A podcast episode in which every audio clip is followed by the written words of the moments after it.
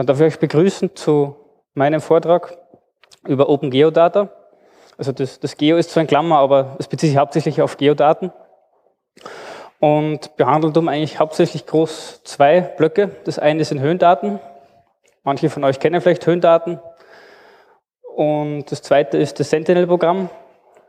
Das ist ein Projekt von der ESA, was mehrere Satelliten und relativ viel Datenauswertung umfasst.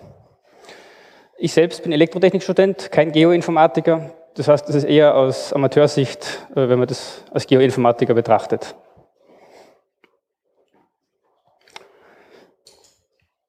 Ja, welche Höhendaten gibt es? Welche Modelle von Höhendaten gibt es? Da gibt es zum einen die Oberflächendaten, die jetzt die ganze Vegetation, das Gelände, die äh, Häuser mit einbeziehen. Und dann gibt es die Daten, äh, die jetzt keine Bäume drin haben, keine Gebäude und die, die Erde ohne Mensch, einfach ausgedrückt. Das Terrain ist in Klammer, weil die Online-Foren streiten sich, ob das jetzt zu oben gehört oder zu unten. Deswegen habe ich das mal ausgeklammert, aber man stößt auf diese sechs Begriffe, wenn man nach Höhendatenmodellen sucht. Und je nachdem, was man braucht, äh, muss man dann was anderes auswählen. Die oberen mit Vegetation bekommt man leider nur sehr lokal. Also es gibt keine äh, Plattform, wo man Höhendaten für, ganz, für die ganze Welt mit Vegetation bekommt. Also absolute Höhendaten. Wir kommen nachher noch zu relativen Höhendaten, aber das ist dann mit dem nicht wirklich äh, passt nicht wirklich zusammen. Ja, Höhendaten, SZM, das war ein, eine Shuttle-Mission im Jahr 2000. Da wurde vom Shuttle aus die ganze Welt äh, mit einem Radar abgescannt und die Höhendaten erfasst. Die haben 2013, glaube ich, dann die letzten Daten veröffentlicht, weil das war zuerst auf Regionen begrenzt, dann haben es Regionen dazugenommen und manche Regionen waren auch mit geringer Auflösung. Und man spricht da eben von 900 bis 300 Meter Pixelgröße. Da gibt es von der EU, von der ESA, das gehört zum Sentinel-Programm dazu, Daten für die EU, für die äh, politische EU, also Türkei ohne Ukraine bis Island drauf. Ähm, Daten, die kann man sich runterladen, dazu komme ich später noch. Und dann gibt es noch das digitale Geländemodell Österreich vom Geoland wo man eben auf 10 Meter Daten zugreifen kann. Ähm, das sind Airborne Laserscan-Daten von ganz Österreich. Wir werden die Modelle noch kurz vergleichen, damit man sieht, was habe ich von welchem Modell, was, welchen Aufwand muss ich treiben, um was zu erreichen. Und dann gibt es noch kommunale Daten, eben auf data.gv.at, die ähm, sehr also unterschiedlich sind. Es gibt für Wien zum Beispiel Auflösung einen halben Meter, da sieht man jeden Baum, alles aber in anderen Bundesländern schaut das wieder ganz anders aus. Da sind teilweise falsche Daten veröffentlicht, die passen nicht zu dem, was drinnen sind, oder es gibt Risse in den Bildern, die veröffentlicht worden sind, was das Ganze auch relativ uninteressant macht. Wir haben hier ein schönes Webcam-Bild, das zeigt ja St. Johann und Bischofshofen in Salzburg. Und ähm, im Vordergrund sind Hügel, im Hintergrund gibt es hochalpines äh, Felsformationen. Und es eignet sich perfekt, um die Höhendaten zu visualisieren. Wenn wir anfangen mit SRTM 30, Pixelgröße 900 Meter, da sieht man noch nicht recht viel. Mit SRTM 3 sieht man zwar mehr, aber man sieht so Artefakte drinnen, das sind Löcher, die ziehen sich durch die SRTM-Daten. Gerade im hochalpinen und alpinen Bereich gibt es sehr viele Löcher, was das Ganze sehr unbrauchbar macht. Und nachdem man die Daten sehr einfach bekommt, sind in den meisten Anwendungen online diese Daten verwendet. Bei SRTM1 mit 30 Meter schaut das nicht recht viel besser aus. Ich habe mehr Löcher, ich habe hoch aufgelöste Löcher, aber immer noch Löcher. Mit den EU-Daten ist das Ganze gefüllt, gibt es keine Löcher mehr. Das Einzige ist, dass ein Tiefpassfilter drüber gerechnet. Das nimmt ein bisschen die Kanten raus und damit natürlich auch die örtliche Auflösung. Und ähm, wenn man dies verbindet, und gleichzeitig noch die Daten von Österreich dazu nimmt, die Airborne Laserdaten mit 10 Metern, aber jetzt äh, aufgelöst auf 30 Meter, bekommt man richtig schön was raus. Wir haben jetzt schon die einzelnen Felsformationen äh, wesentlich genauer wie mit den SRTM-Daten. Und äh, wenn wir es einmal vergleichen mit dem Bild, wir sind schon recht nah dran. Den Ausschnitt habe ich nicht korrekt getroffen. Man sieht dann auch, dass die Kamera ein bisschen schief hängt, aber äh, das ist nur ein Detail am Rande. Wofür kann man das sonst noch nutzen, außer für Wanderkarten und äh, 3D-Modellierungen? Mein Anwendungsfall war äh, für Hochfrequenz-Linkstrecken, äh, das Profilrechnen, um zu schauen, ist es möglich, dass man dort etwas aufbaut oder nicht. Und ähm, in dem Fall hab, dafür habe ich genutzt, weil die bestehenden Tools eben ungenaue Daten hatten und dann haben wir etwas Neues entwickelt. Oder auch für Sichtweiten. Ich habe in dem Fall am Schöckel einen Sender platziert und schaue mir an, wie viel ähm, Blabutsch und schaue mir an, welche Gebiete sieht er. Dafür eignen sich dann solche Daten sehr gut und man erkennt auch große Unterschiede zwischen, den, äh, zwischen der Auflösung von den verschiedenen Daten. Also das war auch eine, eine Online-Anwendung, die wir entwickelt haben, um eben ähm, Linkstrecken oder HF-Ausbreitungen, Hochfrequenzausbreitungen über 1 GHz zu simulieren und darzustellen.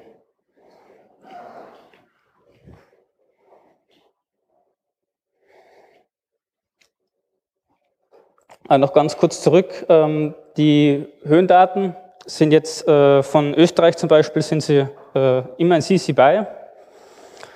Das heißt, man braucht nur die Quelle angeben und kann sie dann schon nutzen. Kein Non-Commercial oder sehr wenig Non-Commercial dabei. Das heißt, man kann sie auch für kommerzielle Zwecke nutzen. Die SZTM-Daten sind Public Domain. Da habe ich noch keine Einschränkungen gefunden. Es gibt von den SRTM-Daten noch aufgefüllte, interpolierte Daten von Drittanbietern. Die haben dann teilweise äh, andere Lizenzmodelle. Und die EU-Daten, die fallen eben unter das Sentinel-Programm. Und dazu kommen wir jetzt. Äh, Sentinel ist ein äh, Netzwerk aus mehreren Erdbeobachtungssatelliten. Kennt jemand vom Publikum Sentinel? Drei von 30. Ähm, das ist eben äh, Familien von Satelliten. Die, Nummer hinter Sentinel gibt die Familie an oder die Generation. Und momentan sind wir bei Sentinel 3 und die Familie kann immer was Unterschiedliches. Eine Familie ist immer mit denselben Sensoren ausgestattet und besteht aus ein bis vier Satelliten momentan. Die Daten werden eben großteils äh, öffentlich zur Verfügung gestellt. Findet man dann auf der Webseite da oben. Das ist ähnlich zu dem Earth Explorer von der NASA. Da kann man sich was rausfiltern, einen Bereich angeben und das dann runterladen. Natürlich muss man sich registrieren und Bulk-Download geht auch. Dazu komme ich dann auch am Ende, wenn man es größere Bereiche nutzen möchte. Und äh, an sich ist eben die Lizenz auch recht offen. Sie sagen halt, dass man angeben soll, dass man nicht von der ESA kommt. Also ich komme nicht von der ESA, bin nicht von der ESA bezahlt, sondern das ist eben ein Hobbyprojekt und dass eben die Daten von der EU finanziert worden sind.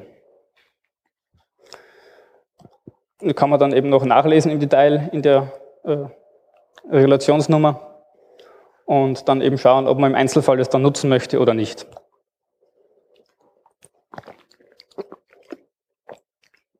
Dann kommen wir schon zu den Sentinel-1-Daten. Äh, das ist eben ein Radar, bestehend aus zwei Satelliten, die die vertikale und horizontale Polarisation äh, gleichzeitig nutzen. Und man kann sich dann eben die Daten runterladen, ausgeschickt von vertikal empfangen auf horizontal und umgekehrt, so wie äh, vertikal gesendet, vertikal empfangen. Und dann hat man eine Pixelauflösung von 9 Meter. Denkt man sich 9 Meter, was kann man nicht machen? Ich werde euch nachher noch zeigen, was man mit 10 Metern alles machen kann. Also mit 9 Metern kann man noch wesentlich mehr machen. Und das Tolle daran ist, man kann, äh, man hat exakte Positionsbestimmung von dem Bild, was man runterladen kann oder von den Daten. Man kann dann zwischen den Versionen, so im zwei bis fünf Tageszyklus, kann man von derselben Fläche die Informationen erneut mit Blick in die Vergangenheit. Ich kann mir von einem Vorjahr die Daten runterladen und vergleichen mit heute. Die ganze dann ähm, verrechnet zueinander verschiedenste Möglichkeiten. Da gibt es auch fertige Tools von der ESA. Und ähm, komme ich am Ende noch dazu. Da gibt es einen Haufen YouTube-Videos, wo man nicht von Grund auf sich selbst reindenken muss, sondern man bekommt eine recht gute Starthilfe. Äh, von äh, Herstellern rund um die ESA und die ESA selbst gibt es eben eine Unzahl, also Vielzahl von, von Videos, die Stück für Stück dorthin führen, wo man hin möchte. Das ist gerade, wenn man neu einsteigt in das Thema, äh, kommt man da recht schnell rein. Aber das ist nichts jetzt für den, für den Raspberry oder fürs Handy, sondern da braucht man auch ein bisschen Rechenleistung. So am i5 mit 8 GB RAM, der ist schon oft zu schwach. Also wenn man es nebenbei Firefox offen hat mit einem YouTube-Video und dann noch irgendwas Drittes, da stoßt man dann schon gleich einmal die Grenzen.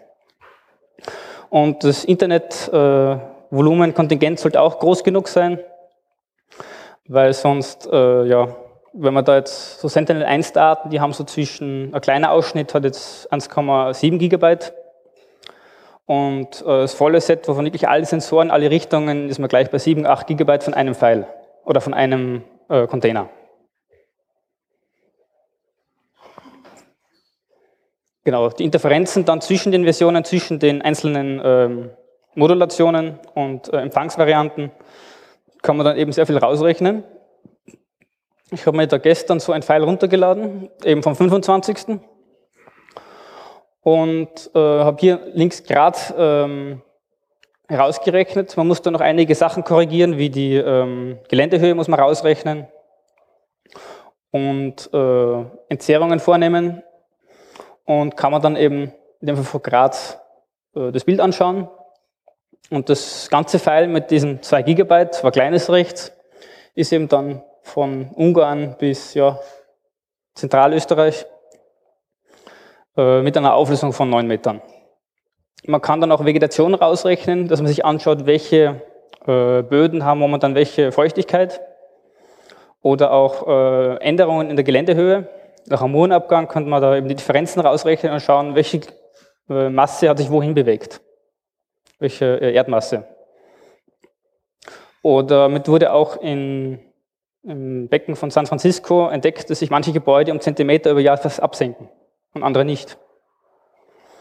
Und das kann man eben über, die, über diese Langzeit-Interpolation äh, dann eben wunderbar rausrechnen. Und da sieht man auch, wie dann so eben ein, äh, ein Datensatz aufgebaut ist. Das S1 steht eben für Sentinel-1, das A für den Satelliten A, es gibt momentan Satellit A und B. Die sind in einer Höhe von 700, 800 Kilometer und haben einen sonnensynchronen Orbit. Das heißt, die sind immer am selben Tag, äh, am selben Zeitpunkt vom Tag auf derselben Position. Aber für den äh, ja, Hobby-Datenverarbeiter ist Sentinel-1 jetzt nur eine Spezialanwendung. Interessanter wird es bei Sentinel-2.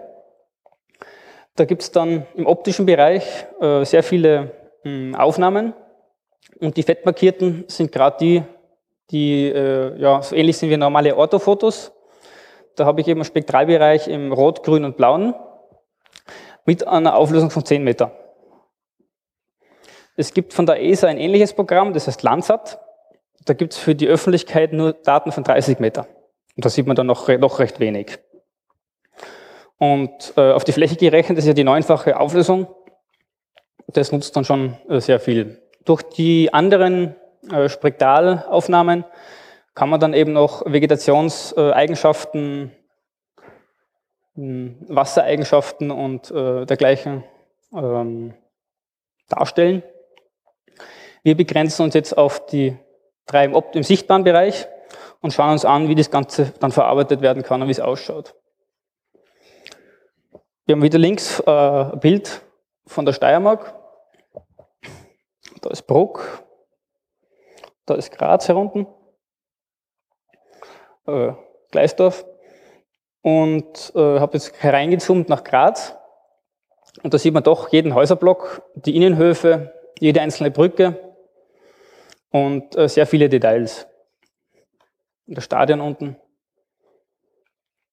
Das macht dann äh, ja schon Spaß, wenn man sich die Daten, in dem Fall sind es die Daten vom 21.04., das ist doch recht aktuell, es gibt auch da wieder die Daten, je nach, ähm, je nach, äh, je nach Ausschnitt. Also exakt denselben Ausschnitt bekommt man so alle fünf Tage. Es kann natürlich sein, dass es irgendwo Wolken drauf sind. Ich habe mir die ganzen Daten von letztes, letzten Sommer mal ähm, gesammelt von Österreich, also Stück für Stück, die Bilder aneinandergereiht und Teils draus gerechnet, also so wie die OSM online verwendet, so kleine Bildteils. Und die kann man dann auch aufs Handy tun. Dann hat man ganz Österreich ein Satellitenfoto mit zwei Gigabyte. So ein Pfeil, wie wir es da links haben, wie es zusammengerechnet ist, sind dann so 800 Megabyte. 790, 780. Das macht beim Handy nicht mehr auf. Ich habe es auch probiert, es geht leider nicht. Ähm, ja, also das sind so, glaube ich, 300 Megabyte Stücke, äh, JPEG 2000 Bilder, die man dann kombinieren kann. Eben, wenn man das gesamt verwendet, hat man dann oft Probleme mit Wolken oder irgendwelche Hochnebelfelder, äh, dass das eben dann nicht wirklich sinnvoll macht, wenn man das Gesamte auf einmal verarbeiten möchte. Man kann so stückchenweise rausschneiden, aber der, äh, das explodiert dann im Arbeitsaufwand. Wie von angekündigt, oder auch, ähm, selbst da sieht man schon Flugzeuge mit doch einigen Pixeln. Und äh, da sieht man halt, dass die Spektralaufnahmen in einem zeitlichen Versatz äh, passieren und sich der Satellit eben weiterschiebt. Und wenn man sich denkt, man kann mit dem Sentinel-2 jetzt schon äh, Flugzeuge erkennen, dann können wir doch mit Sentinel-1, das ja von Wolken unabhängig ist, weil es ist ja ein, ein Radar und schaut durch die Wolken durch, Flugzeuge finden oder erkennen. Damit könnte man doch das Flugzeug am Meer draußen finden, was verschollen ist. Oder zumindest irgendwas finden. Ich wurde leider enttäuscht, weil wenn man genau recherchiert, kommt man, findet man daraus, dass eben nur Landmassen äh, erfasst werden und die Meere werden mit einer wesentlich geringeren äh, Pixellänge erfasst. Da ist man dann bei 22 Kilometer Pixellänge. Fürs Flugzeug leider unbrauchbar. Aber technisch wäre es ohne weiteres machbar, dass man eben die ganze Welt erfasst und damit dann auch äh, ja, größere verschollene Objekte findet. Das äh, möchte ich keinem unterstellen.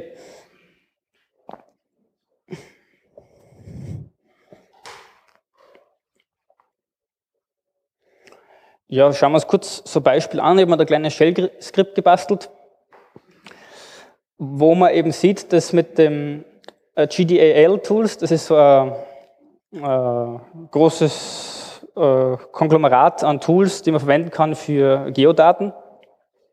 Das sind hauptsächlich Geotiffs. Ein Geotiff ist eine Bilddatei mit einer definierbaren Farbtiefe, meistens monochrom. Und die meisten Geobilder haben so 16-Bit Farbtiefe. Ein normales Bild hat 8-Bit Farbtiefe. Und mit 16-Bit hat man dann doch eine Vielzahl von dem, was 8-Bit hat. Genutzt wird aber meistens nur ein Bruchteil davon. Also man nimmt das JPEG 2000 Bild oder die drei JPEG 2000 Bilder, macht daraus ein Geotiff.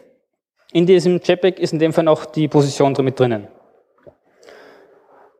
Mm, dann dreht man das Ganze, weil wenn wir da zwei Bilder zurückgehen, sieht man da einen leichten schwarzen Rand, weil der Satellit fliegt ja nicht äh, ja, normal genordet drüber, sondern hat eine leichte ähm, Inklination. Dann macht man in der zweiten Zeile, im zweiten Block, die Rotation auf die, ähm, auf die EPSG, ähm, aufs EPSG-Koordinatensystem. Und dann nimmt man die drei Bilder und macht ein Geotiff draus. Jeder Schritt dauert so einige Sekunden bis zu einer Minute, je nach Rechnerleistung. Und am Ende nimmt man eben noch diese 16 Bit und holt sich nur den unteren Teil raus und bläst ihn über die gesamte äh, Fläche auf. Also das Histogramm zieht man dann auch auseinander, dass man wirklich das sehen möchte, was man, was man braucht. Je nach Aufnahme, je nach ähm, Witterungs- und Jahreszeit äh, braucht man dann natürlich in der letzten Zeile noch andere Werte. Weil da kann es passieren, dass dann irgendeine Farbe äh, völlig verzerrt ist oder dass alle sehen Pinks, also äh, Türkis sind, obwohl sie eher dunklere Farbe haben. Wenn ein Morsi dann äh, Türkis erscheint, ist es doch irgendwie komisch.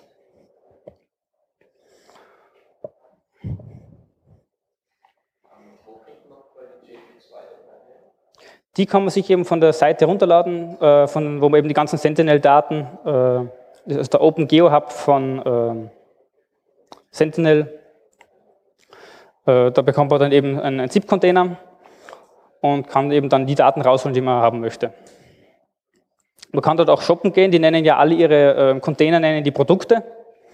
Man kann eben diese Produkte anklicken und in einen Warenkorb legen und dann eben ein XML äh, herunterladen, wo dann eben alle Files gelistet sind.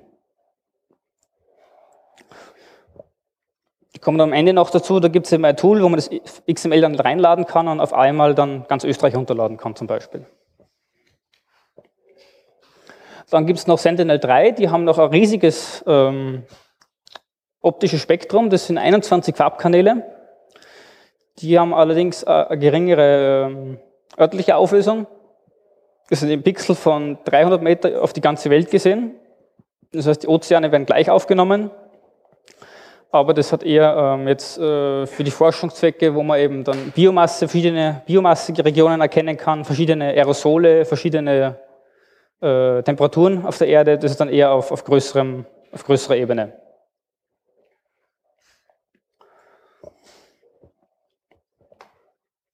Die Software-Tools dafür, das sind zum einen die, die GDAL-Tools, wo man die ganzen Transformationen, wenn man was äh, kombinieren möchte, wenn man es auseinanderschneiden möchte, in andere Formate umwandeln möchte, dann ist das das Mittel der Wahl. Das sind äh, eben Kommandozeilen-Tools. Im Internet gibt es recht viel äh, Information darüber. Das heißt, man braucht sich jetzt nicht rein auf die Man-Pages verlassen, sondern es gibt für viele Anwendungsfälle schon Informationen im Internet dafür. Ja, dann Image Magic, das Convert auf der Kommandozeile, ist wesentlich schneller, bevor ich jetzt ein, große, ein großes Programm starten muss, was selbst schon 4 GB RAM braucht im Leerlauf. Da ist halt Image Magic, wenn man weiß, was man machen möchte und öf Sachen öfter machen möchte, das Mittel der Wahl. Zum Spielen gibt es eben dann die Sentinel Toolboxes. Da gibt es für alles eben eine GUI. Das ist ein äh, Shell-Skript mit Java-Binary beinhaltet von der ESA, auch Open Source. Und damit kann man sich dann Ganze zusammenklicken. Und für diese Toolchain gibt es eben auch die YouTube-Videos und die ähm, ja, Tutorials. Also man hat einen recht leichten Einstieg in das Ganze. Wenn man jetzt von ähm, DataGV.at Daten runterlädt und die mal anschauen möchte, dann ist das in einem normalen Bildbetrachtungsprogramm eher langweilig weil eben das Histogramm völlig verschoben ist und das Ganze nicht äh, ja, aufbereitet ist. Das ist eben in einem GIS-System wie dem QGIS äh, viel einfacher. Da ziehe ich mir das einfach rein, der legt automatisch das Histogramm richtig rein, dass ich was sehen kann und kann dann eben auch äh, einfache Bearbeitungen gleich vornehmen. Und viele ähm, Online-Ressourcen, die halt, äh, wo man direkt auf die Ressourcen auf den Servern von den Ländern zugreift, kann man eben auch im QGIS äh, importieren und äh, verwenden. Das ist auch einigermaßen selbsterklärend, das Ganze. Dann gibt es noch das ARIA 2. Das ist eben das Tool für die Bulk-Downloads aus dem äh, Data Explorer von Earth Explorer von der ESA, äh, von der NASA oder aus dem Sentinel Data Hub von der ESA. Ganz am Schluss noch ein paar diverse Tools, äh, diverse ja, frei zusammengewürfelte Tools, die mir recht äh, praktisch, die für mich recht praktisch waren. Das ist zum einen das Open Data Portal. Da sind ein Haufen Ressourcen verlinkt und geindext. Das heißt, wenn man nach was sucht, kann man dort recht einfach Sachen finden. Da sind auch recht kuriose Sachen hinterlegt, wie alle Brauereien in Österreich. Oder von der Brauunion alle, äh, alle Einrichtungen oder so kurioseste Sammlungen. Manchmal besucht, braucht man irgendeine Möglichkeit, um Ortsnamen auf Koordinaten zu, zu mappen. Das ist dann eben äh, geonames.org. Und für Panorama mit Gipfelbezeichnungen, was für ja, Tour, Tourplanung oder andere Planung recht praktisch ist, gibt es dann eben noch den letzten Link. Ich bedanke mich für die Aufmerksamkeit und Fragen gerne auch im Anschluss.